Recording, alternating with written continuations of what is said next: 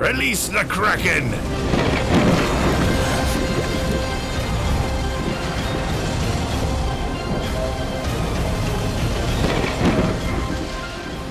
Buenas noches y sean bienvenidos a un nuevo episodio de Kraken. Esta semana con la tripulación completísima, volvimos a Altamar, extrañamos un poco al maestro, ¿no, doctor Grovax? Así es, así es. ¿Qué tal chicos? ¿Cómo están? Saludos a toda la comunidad. Y sí, se perdió mucho tiempo el maestre, pero calculo que va a venir con mucha información de todas sus aventuras. ¿Cómo has estado, querido Vas? Ahí andamos, ahí andamos. Qué relación tóxica, che, si nos hemos mantenido por ahí este, en contacto. La tripulación no se pierde, es, familia de Altamar. Pero sí, efectivamente, este, recargados, estuve escuchándolo justamente eh, la semana pasada. Y, y, bueno, acá muy contento de volver, de ir viendo estas nuevas experimentaciones, estos formatos y nada, esperar que realmente eh, tanto la tripulación como los que nos escuchan desde casa eh, estén siempre contentos, siempre atentos a esta, eh, a esta navegada. Y bueno, este, volvemos todos con, con mucha fuerza, recargados como siempre, con toda la energía y sabor de Maltín. Exactamente, y porque renovarse, subir de nivel, haz un upgrade con las nuevas latas de Maltín. Con nuestra nueva skin renovada, te aseguramos que tu energía también hará un level up. Ve y anímate a probar la nueva lata de Maltín con el mismo sabor y energía de siempre. Y de esta manera podemos comenzar a hablar, ¿no? Eh, en este caso, de lo que el buen maestre propuso esta semana. Eh, que me parece interesante, o sea, queríamos hablar de algún tema geek, pero no se puede hablar de temas geeks porque sigue la huelga, ¿no? Y es como que un buen tema para hablar de esta huelga de que en su momento también fue de guionistas, pero la de actores ya va más de 100 días. Eh, los estragos que está causando son muchos, sobre todo financieros. Hay, eh, ya hay reportes de, California, cuánto está perdiendo, digamos, por este tema de la industria, que ya son literalmente miles de millones. Eh, por más que se vuelva a reactivar eh, la industria y termine este tema de la huelga, ya se habla de que hay eh, profesiones como los efectos especiales, eh, cosas así, que digamos en la postproducción, que no se reactivaría ahora, sino se reactivaría recién hasta enero y demás, porque ahora recién comenzarían otra vez las filmaciones, por lo que ya las postproducciones estarían recién para el siguiente año. Entonces, hay gente que su empleo lo tendría rezagado recién hasta el siguiente año. Por otra parte, sigue este tema de el ir y vuelta de, de la negociación. Los puntos positivos es que ya ayer como que pudieron reunirse más, por fin ya se pueden reunir más de horas y ha estado como que todo un día hablando del tema. Los estudios están cediendo un poco más, pero los actores siguen una postura muy, eh, muy dura, ¿no? Sobre todo por el tema salarial, de que ahora los estudios ganan más por este tema del streaming y también deberían tener un sueldo mejor por el tema de la devaluación. Y por otra parte, la guerra que no sé si va a llegar a un buen puerto, que es el tema de inteligencia artificial, que eh, es algo que los actores lo tienen muy en recelo, que no quieren ceder ni un punto de, dar su imagen a este tema de inteligencia artificial. Pero bueno, Vas, ¿tú de qué punto lo querías abordar este tema?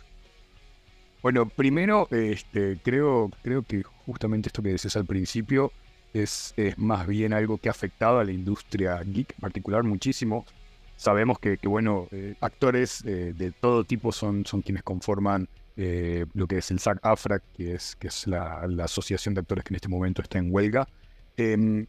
Y, parte de la industria geek, que es fuertísima, que, que es muy representada en, todo lo que es este, este tema, se ha visto afectada y, fue muy interesante eh, ir viendo cómo iba más allá de que simplemente no estoy actuando en este momento, no estoy participando en una película. Todo lo que involucra en realidad el, el cesar actividades eh, incluyendo por supuesto no solo la promoción de, de, de, de, los proyectos en los que han participado, que se ha visto absolutamente afectada.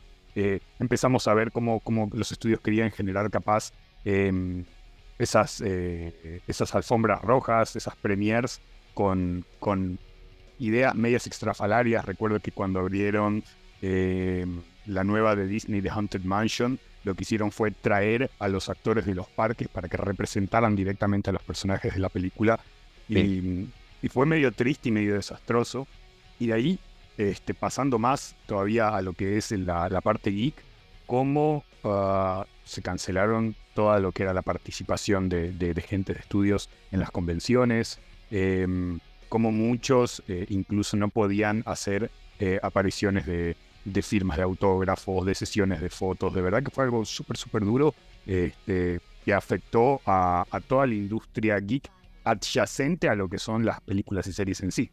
Eh, pero al mismo tiempo eh, empezamos a ver qué es lo que yo acá le llamo un poquito el, el efecto positivo y obviamente este, tendremos que ver realmente el resultado verdadero cuando empiecen a salir las producciones. Eh, nosotros como usuarios estamos ganando porque se ha creado este espacio, esta brecha de tiempo en la que los ejecutivos están sentados sin poder hacer mucho y se han tenido que empezar a replantear muchas cosas. Eh, una parte muy importante es la que hablaron ustedes la semana pasada de, de cómo Marvel realmente ha puesto un, un freno muy grande a toda su, su, producción, que no creo que lo hubieran tenido realmente, no creo que se hubieran sentado a pensarlo si, este, si no se veían obligados por esta situación.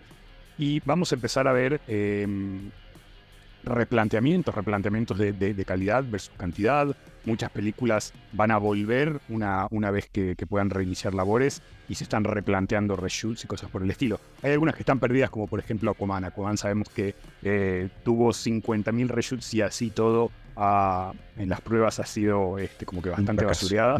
No creo que le sigan metiendo una vez que, que acabe la, la, huelga, pero sí muchas otras cosas han tenido tiempo de... Eh, de estar en cocción como que, como que un, una mayor cantidad de tiempo que les permite tener realmente eh, replanteamientos que a la larga nos benefician a nosotros. Obviamente ellos volverán a ganar plata, todo lo que quieras, pero creo que estamos esta vez eh, ante una situación diferente a la que vivimos hace, unas décadas atrás.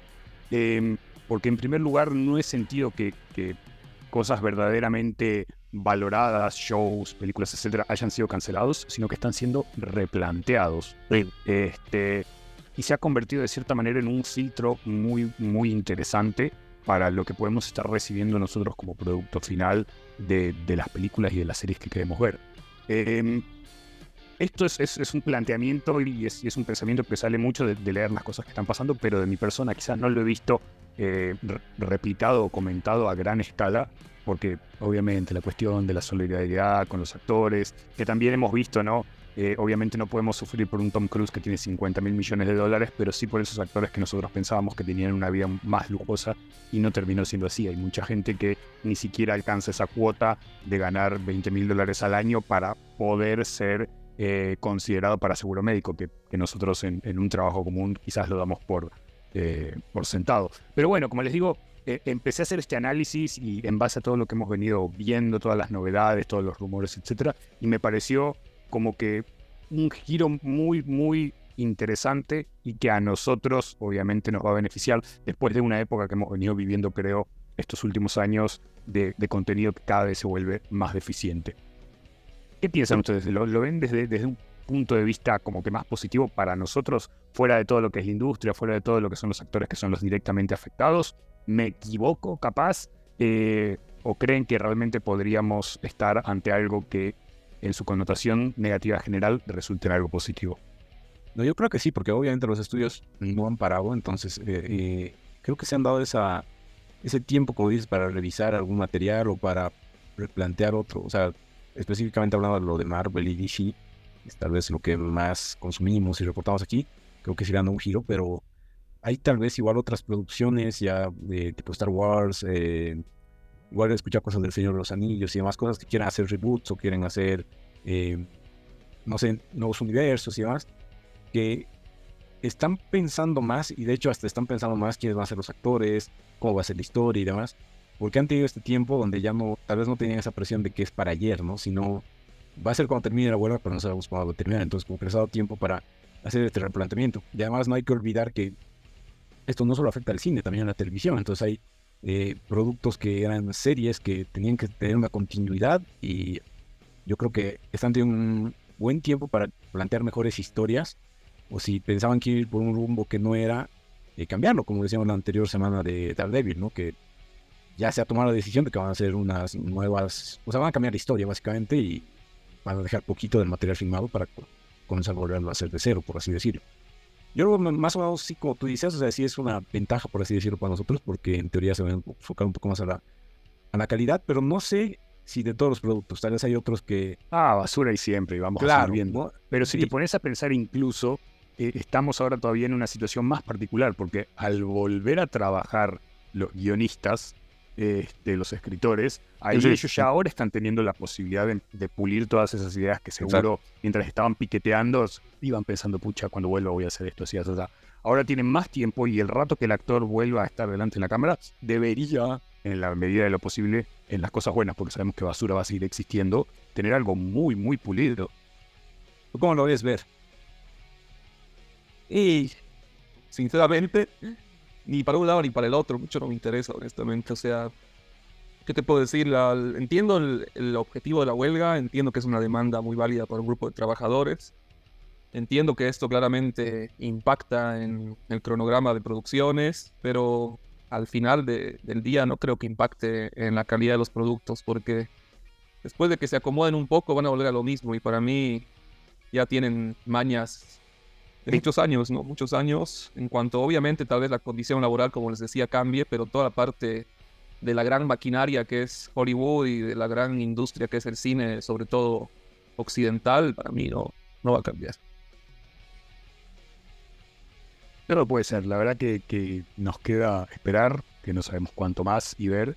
Este, no, es, no, es, no es un punto inválido, quizás eh, sabemos que es una máquina de hacer dinero que, que ese es su principal y único objetivo al final del día. Eh, pero pero en, en- en los primeros, y estamos hablando en realidad, no estamos hablando de tiempos cortos, estamos hablando tranquilamente de uno o dos años que se generen estos primeros nuevos contenidos. Yo eh, realmente quisiera esperar que este sea el, el cambio y el resultado. Ya de por Igual- sí, sí, Igual algo que tal vez no estamos viendo es el lado negativo, que digamos, más allá de, de a qué negociación lleguen, parte de sus negociaciones ya hablaban de ganar algo de las producciones, digamos, sobre todo de las que son exitosas. Y decían como que repartir el 1% o el 2%, digamos, de una, de una serie como One Piece, digamos, a tener éxito y ahí recién los actores cobrarían 1 o 2% más, de acuerdo a, no sé, supongo merchandising, distribución y otras cosas que se hagan. Pero la otra opción era cobrar un- unos centavos de las suscripciones que, que recaude, digamos, la serie o la película. ¿Y tú crees que los estudios perderían? Yo creo que no. Ah, no, por aumentarían, supuesto. La aumentarían la, plantar cuota y a nosotros nos aumentarían, ¿no? Entonces es como que hay un cierto punto que obviamente vamos a perder y sí va a afectar directamente tal vez a nosotros que va a ser al bolsillo, pero hay que ver hasta dónde llegan, ¿no? Esta negociación entre actores y, bueno, los estudios. Va a ser un tema, definitivamente va a ser un tema que, que es o, o puede llegar a ser de terror. Y hablando de terror, que sabemos que acá, tal, cual, eh, ese enganche tan, tan maravilloso. Este, estamos en semana de Halloween y estamos en la semana de- del horror del terror y ya acá nuestros queridos seguidores saben que es algo que a nosotros nos encanta realmente. Eh, tanto el Dr. Croax como yo somos grandes, grandes fans del género y a Fred siempre lo intentamos jalar cada vez que podemos. Sí, sí, sí. Hay cosas buenas. Este, Tal cual, tal cual. Y bueno, justamente hablando un poquito de, de lo que es el género en sí, eh, queríamos aprovechar la ocasión para, para continuar nuestro, nuestro diálogo que hemos tenido quizás el año pasado, a principios de este año, y cómo el, terror realmente se ha convertido en, algo que era muy de nicho, como en su momento pueden haber sido las películas de superhéroes que hoy en día todo el mundo las ve, eh, en algo bastante mainstream, en algo que realmente está llegando a cada una de, las esquinas de, nuestro entretenimiento, no solo en los videojuegos, que es algo que nosotros siempre puntualizamos mucho acá, sino lo que son las películas y las series. Este, y, y cómo ha empezado, eh, que siempre fue un- una gran ventaja del horror, esta cuestión de poder tener ah, una cancha para jugar en muchos subgéneros. El, horror, la verdad, que tiene un montón de, de- de variaciones sobrenatural, folk, este, religioso, found footage, em, de zombies, de monstruos, thrillers y un montón de cosas entre medio. Como eso cada vez se va no solo estirando más, sino que empezamos a ver las mezclas este, de, de subgéneros que, realmente producen resultados muy interesantes, eh, que mantienen bastante fresco a, lo que es el género del terror. Y por otro lado, eh, que es lo que este año me ha dado muchísimo por, este, por, realmente sobreanalizar y, y quizás criticar, es la cuestión de que ahora valiéndose de, de esta popularidad del género, eh, cualquiera le planta la etiqueta de terror a su película y, Sí. y en el fondo es cualquier cosa menos eso. Este, tranquilamente sí tenemos alguna prueba, como por ejemplo que recién la vi el otro día. La verdad que le estaba huyendo porque la gente había hablado tantas cosas de Megan y, y, algunos la habían destruido, otros la, le decían que era algo realmente muy innovador. Y en el fondo es, es, es, comedia, eh, es terror con sátira y comedia negra. Este, y es una mezcla que se presta muchísimo para, para lo que es eh, el género. Y a mí particularmente me fascinó, me pareció muy interesante entendiendo lo que era. Eh, y por otro lado, ahí tenemos películas que son quizás así súper veneradas, eh, como este año que salió Talk to Me, que siempre a 24 este, es como que, ay, no puede fallar, nunca puede hacer nada mal. Y a mí me pareció, sinceramente, como una película de terror eh, muy mediocre, dejando algo mucho que desear. Entiendo que cada vez más les van queriendo meter esta cuestión del subtexto, de, de la verdadera motivación detrás de la película, más que simplemente asustar. En el caso de Talk to Me hablaba mucho de lo que era eh, la pérdida, cómo lidiaba uno con, con, el, con, con, el hecho de perder un ser querido, etc. Pero como película de terror me pareció absolutamente eh, decepcionante y hasta ahora no entiendo cómo la gente realmente se, se les caían los calzones, no decir otra cosa, este, cada vez que lo van de la peli. Entonces me parecía muy interesante que pudiéramos también analizar ahora, y también por ejemplo ahora que estamos viendo en pantalla eh, una película que va a estar muy desafiada, que es Five Nights at Freddy's, para el que no conoce, está basada en una franquicia de, juegos de terror creada eh, en primera instancia por una sola persona. Y eran juegos muy simples eh, que nacieron en la época donde se empezó a poner de moda los juegos de terror, donde vos lo único que podías hacer era huir, no podías pelear, no podías hacer nada. Y tiene un concepto muy puntual para el juego que no sabemos cómo se va a traducir a la, a la pantalla. Este, porque obviamente también tiene por detrás la maldición de, las adaptaciones de videojuegos. Pero leí el otro día eh, un comentario de Jason Bloom, que es el hiperproductor de Blumhouse, uno de los mejores productores de horror en, lo que es Hollywood, que decía que se tardó tanto tiempo en hacer esta película porque eh, inicialmente lo que querían hacer era una película que gustara a todo el mundo y que tuviera como que easter eggs para los fans de, la franquicia, que, ya era muy grande, y no iban a ningún lado. Y de ahí él dijo, no, a ver, replanteémoslo. Eh, vamos a hacer una película para los fans de la franquicia.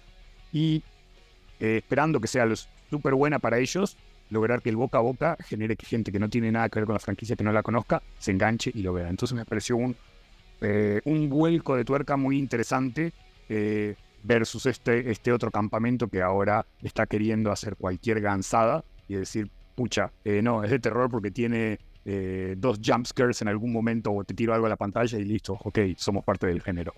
Eh, entonces quería escuchar a ver esos comentarios, quizás de parte de alguien eh, súper metido en el género como, como es ver, y por otro lado de alguien como, como Fred, que lo podemos considerar como, como un fan del, del, del género eventual, que quizás es esa persona a la que está queriendo llegar ahora Hollywood con, con estas nuevas versiones o subgéneros de terror.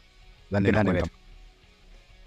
bueno, a ver, ese es muy interesante el, tema que, vos das, porque bueno, por un lado, claramente em, nos mencionas el paso, digamos, de este género, que en su momento fue un género muy de nicho, a, un mainstream, y obviamente después nos hablas de la, fragilidad del mainstream, ¿no? En donde comienza a desdibujarse algo y bueno, termina, como termina en boca de todos, eh, termina también volviéndose medio banal o, medio cualquier cosa, ¿no? Y, sí, puede ser que sí, y justamente puede ser que tiene que ver con los subgéneros y los subtipos, ¿no? Porque, como bien vos dices, hoy en día eh, quieren encasillar todo en terror o en horror, eh, y no es así, ¿no?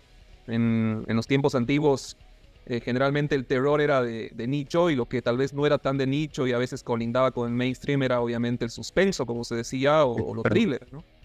Pero hoy en día eh, ha habido esta degeneración, bien como vos lo decías ahí en nuestro guion, que hace que cualquier película que tenga un momento de suspenso o que hable de algo que va más allá del típico drama o de la típica comedia, eh, sea encasillado, ¿no? Como terror. yo siento que es un sacrificio que está, que está bien aceptarlo en cierto modo, porque así como hay ahora producciones muy, muy, muy malas, yo siento que hay producciones muy buenas también y que tal vez esto tiene que ver con la diversificación, ¿no? Porque como vos bien dices, eh, ahora hay tantos subgéneros que es inevitable que haya una gran cantidad que no resulten bien, pero también eh, surgen muy, muy buenas propuestas.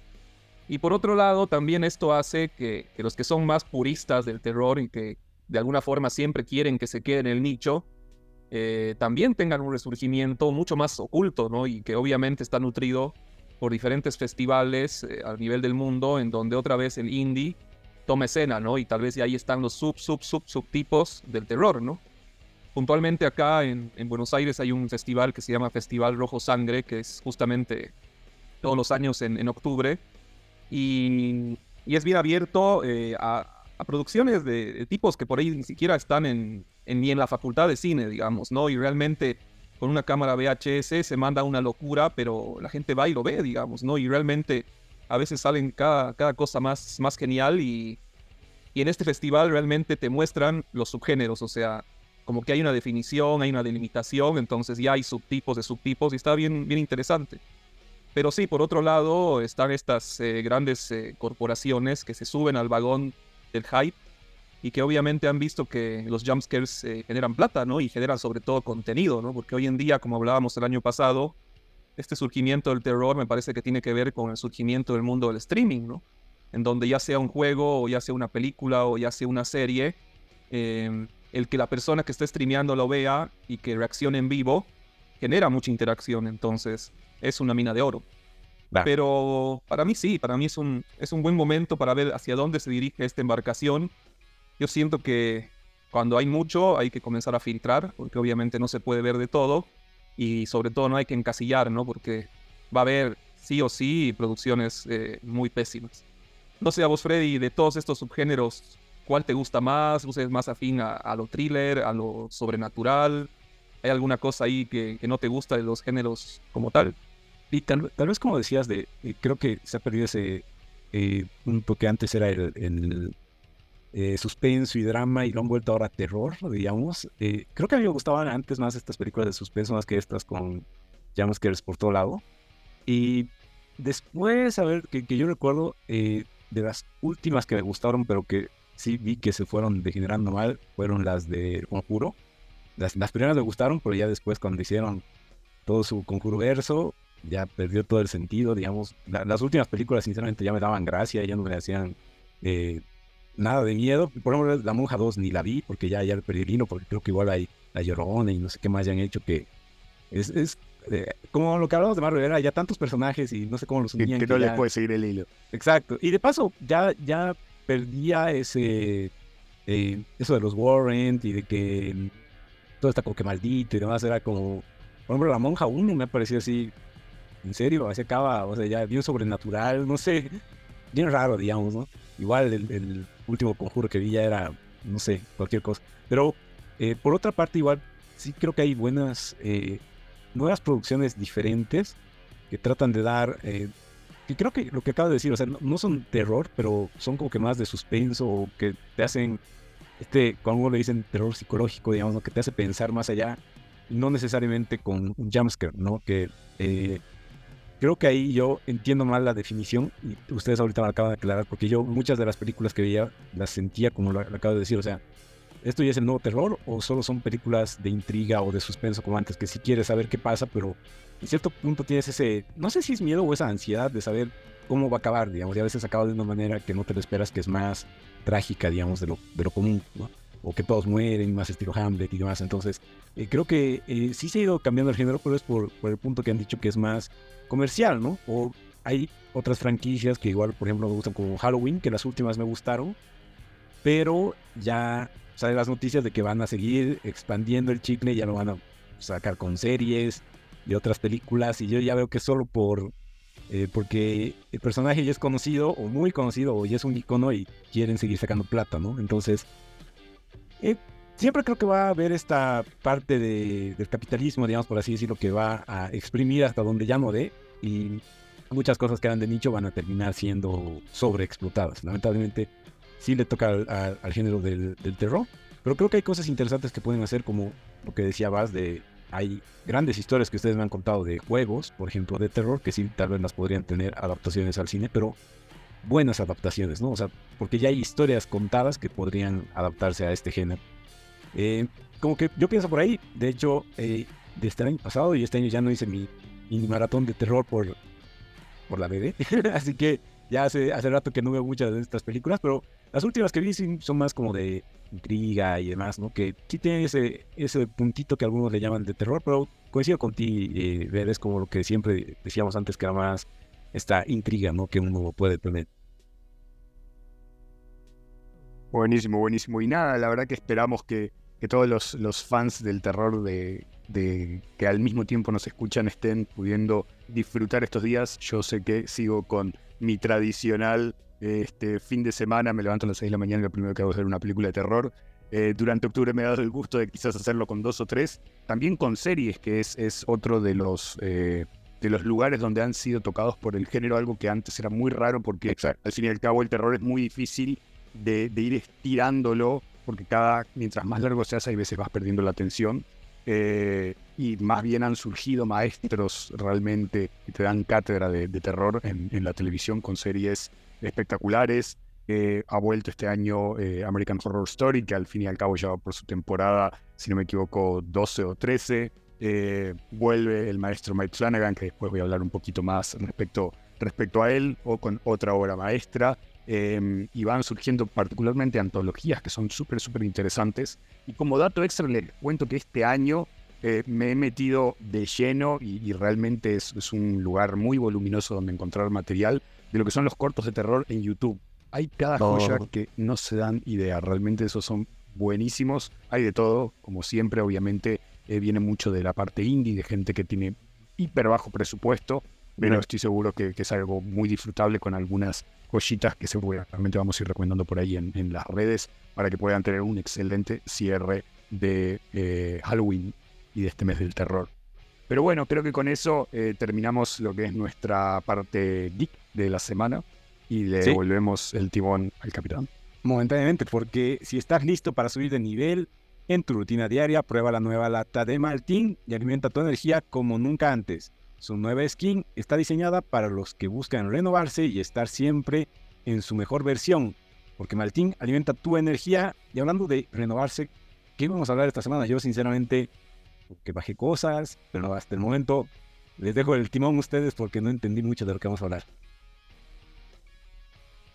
Bueno, básicamente queríamos interrogarlo, queríamos ponerlo ahí en la, en la plancha a Bass y preguntarle un poco qué ha estado haciendo todo este tiempo, ¿no? Y como justo eh, colindó esta interrogación forzada con el tema de Halloween y como siempre va a ser bastante temático en sus contenidos, me parece que algunos de los juegos que él ha estado jugando, por lo que he visto, eh, tienen que ver ¿no? con el, género del suspenso, del terror y bueno, después de esa interrogación, tal vez yo les voy a dar unas recomendaciones antes de las recomendaciones principales, eh, tal vez con algunos juegos que por algún motivo me parecen bastante válidos para esta temporada.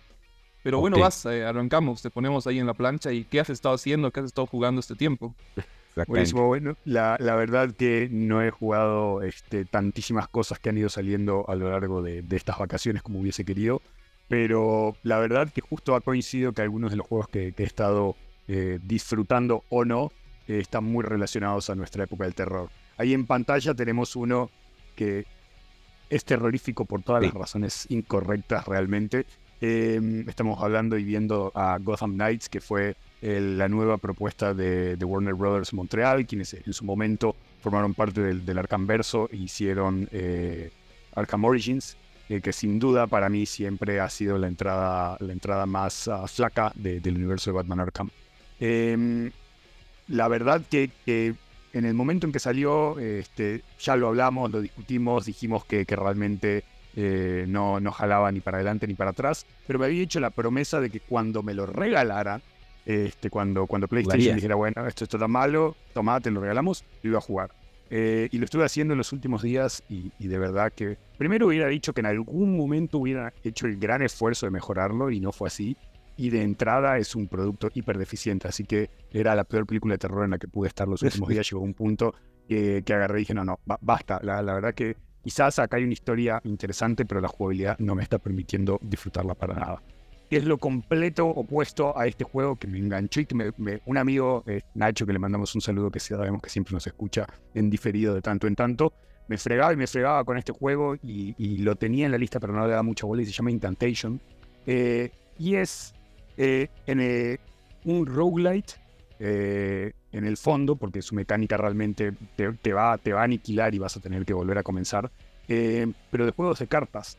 Y la verdad que parece muy simple al comienzo y se va, se va transformando a medida de que te van habilitando ciertos elementos eh, en un juego mucho más complejo y de verdad que yo que los odio, los roguelites en general, porque no es lo mío de, de, morir y volver a intentar, em, resultó ser genial, no solo por la jugabilidad, que, es de verdad muy, muy adictiva, sino por la historia, por la ambientación, por eh, la dirección de arte y, por un twist que hay que obviamente no lo quiero comentar porque realmente eh, es, es, una sorpresa muy interesante cuando llegas a ella, eh, pero resultó ser un juego que, realmente me sorprendió un montón, un montón.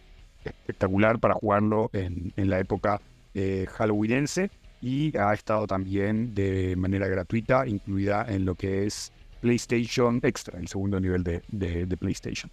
Em, y bueno, y finalmente tenemos este otro juego que en algún momento lo he recomendado, pero no me había dado el, lujo de poder terminarlo y rejugarlo, eh, que es The Quarry. The Quarry es, es otra de esas eh, historias interactivas más que un juego per se de, de Supermassive Games, a quienes conocemos por hacer de Dark Anthologies en PlayStation. Eh, hace mucho referencia a esta cuestión de los géneros que hablábamos previamente. Realmente sabe lo que está parodiando, sabe, sabe las fortalezas y flaquezas del género y mm, simplemente se decantan por poder, em, poder surgir en ese género, este, poder eh, disfrutar esos momentos que son tan ridículos que quizás cuando estamos nosotros eh, viéndolo en una película decimos, pero ¿por qué no haces esto? ¿Por qué, ¿Por qué vas solo? ¿O por qué no vas a la izquierda en vez de la derecha? Y termina siendo eh, realmente algo muy entretenido cuando realmente tenés el control en tus manos y, y poder jugarlo. Así que eh, es algo súper, súper interesante para probar en esta fecha, porque al fin y al cabo eh, tenés muchas eh, decisiones que tomar, así que podrías ser como protagonista de más de una película. Y en el fondo es eso, es, es, la oportunidad de jugar una película de terror, que creo que es una oportunidad que a los fans del género se nos hace muy, pero muy atractiva. Y esas han sido las cosas que he estado jugando, ha dado la casualidad de que, que bueno, bueno, casualmente comillas, si saben que me encanta el terror, como no voy a estar jugando el género, este, pero que realmente están muy, muy interesantes para disfrutar durante esta época. Pero sé que ver, este, como siempre, me, me, me, iguala y me supera y también ha estado con sus recomendaciones muy, muy a punto para lo que es la temporada. Así que le cedemos la palabra. Bueno, la verdad, de buenos juegos, bastante terroríficos los tres. El de, Batman, bueno, el de Arkham no, no lo he jugado. No sé si lo has jugado solo o lo has jugado con gente, porque por ahí jugando entre tres baja un poco su nivel de, de malo, ¿no? No sé. Mira, eh, no sé que no voy a convencer a ninguno de ustedes de que lo jueguen conmigo y tiene el, sistema multijugador donde te puedes conectar de manera pública y no hay absolutamente nadie. O sea, a pesar de que ahora lo acaban de regalar, la gente no se conecta a jugar el juego. E, eso te dice mucho realmente. Wow. Qué locura. Bueno, y básicamente yo lo que voy a recomendar, tal vez no son juegos que actualmente estoy jugando, pero sí son juegos que por algún u otro motivo en esta época se me han hecho relevantes. El primer juego que yo voy a recomendar es el The Walking Dead, el Telltale, pero en su versión definitiva. ¿Por qué lo recomiendo? Porque eh, entré hoy a, Steam y básicamente creo que está en un 90% de descuento, así que por unos, como mucho, 3, 4 dólares, puedes tener esta gran saga que honestamente para mí es de, las mejores en lo que vendrían a ser estos juegos eh, de aventuras eh, narrativas, que también es este juego de Quarry que vos mencionabas, Bass pero bueno, puntualmente está anclada al mundo de The Walking Dead, ¿no? Yo siento que, esta historia como tal y la progresión de la historia, en donde nosotros, bueno, nos cruzamos con un montón de personajes, algunos que están presentes en el cómic, es, eh, no sé si igual de buena o mejor que todo el cómic como tal. Y sinceramente, en esta aventura tenemos las cuatro temporadas, más eh, dos eh, episodios separados. En uno controlamos a Michonne y otro es una aventura completamente separada y honestamente los que no lo han jugado hoy en día eh, se encuentran con un gran juego, un gran juego con mucha rejugabilidad, con mucho contenido y bueno, qué mejor que en su versión definitiva. El segundo juego que yo voy a recomendar es un juego bastante antiguo, seguramente mucha gente lo ha jugado, pero eh, lo recomiendo porque más allá de que es bueno, eh, en la página de Epic lo están dando gratis, entonces los que ahí están un poco justos de presupuesto, eh, pueden eh, jugar este y también su continuación, que en unos días también lo van a dar gratis. Y les estoy hablando de The Evil Within, que básicamente es un survival horror eh, creado por Tango Gameworks, que en su momento estaba liderado por Shinji Mikami. ¿Y Shinji Mikami, ¿quién es? Es el creador básicamente de, de los Resident Evil, sobre todo de los antiguos. Entonces, bueno, tenemos un juego que, que tiene toda esa dosis de, su, de su locura y de su genialidad, ¿no? Nosotros eh, controlamos a un personaje que se llama Sebastián Castellanos, que es una especie de detective, y que después de una serie de, mm, investigaciones eh, a raíz de unos asesinatos, se encuentra envuelto en básicamente eh, una aventura interdimensional en diferentes mundos, plagados de un montón de criaturas sacados del terror más, más siniestro, ¿no? Y básicamente para mí este es una especie de Resident Evil 4.5, porque honestamente tanto la jugabilidad como el contenido me evoca mucho esto. Mm, los que no lo han jugado, se los recontra recomiendo. Y bueno, pasando al tercer juego, un juego más ahí de, de, de pasarle unas 4 o 5 horas eh, a la gente que hace contenido, lo, lo, jugó bastante. Y el juego se llama Chuchu Charles. Es un juego bastante ridículo, pero en el tiempo que lo probé me dio bastante miedo. Y básicamente este juego es un juego indie en donde vos eres una especie de arqueólogo, estás en un mapa y lo que tienes que hacer es buscar unos ítems para invocar justamente a este Chuchu Charles, que es una especie de tarántula gigante eh, híbrida con un tren. Lo chistoso y lo divertido es que mientras estás buscando estos ítems, eh, este bicho como tal te aparece y vos también estás en un tren, o sea, puedes manejar un tren y se genera una situación de súper tensión en donde básicamente vos estás eh, manejando tu tren y viene este tremendo bicho y tienes que frenarlo. Es bien gráfico el juego, es bastante jumpscaresco, por así decirlo, y la verdad es, es divertido para una noche de amigos y una noche ahí que la puedas pasar eh, con unos cuantos saltos de miedo. Y finalmente el último juego que, que les recomiendo, eh, que la verdad yo lo encontré en un servicio de, streaming eh, de juegos eh, antiguos, pero que seguramente se pueden emular en cualquier PC hoy en día, es el juego Night Slashers, que básicamente es una especie de Final Fight o Street of Rage, o sea, un beat'em up de las consolas antiguas y de los pilines, pero con temática eh, de Halloween, con temática de terror. Básicamente lo que eres, eres una especie de Van Helsing, una especie de caza, caza leones, de caza tiburones, de mm, caza lobos, que tienes que luchar contra diferentes eh, criaturas y abominaciones que pueden ser momias, golems, puedes encontrarte a Drácula, puedes encontrarte a la parca, a Frankenstein, y todo en un ambiente de beat'em up. Y la verdad es, es bastante divertido, bastante chistoso y para la época era bien revolucionario. Es más, por lo que tengo entendido, eh, cuando hubo en algún momento calificaciones o hubo algunas premiaciones de estos juegos retros, eh, se, lo, se lo catalogó como uno de los mejores juegos, llegando hasta la posición novena en esa tabla. Es un gran juego para este momento y la verdad, eh, cuando uno está acostumbrado a los beat'em ups, eh, como que se sale del molde.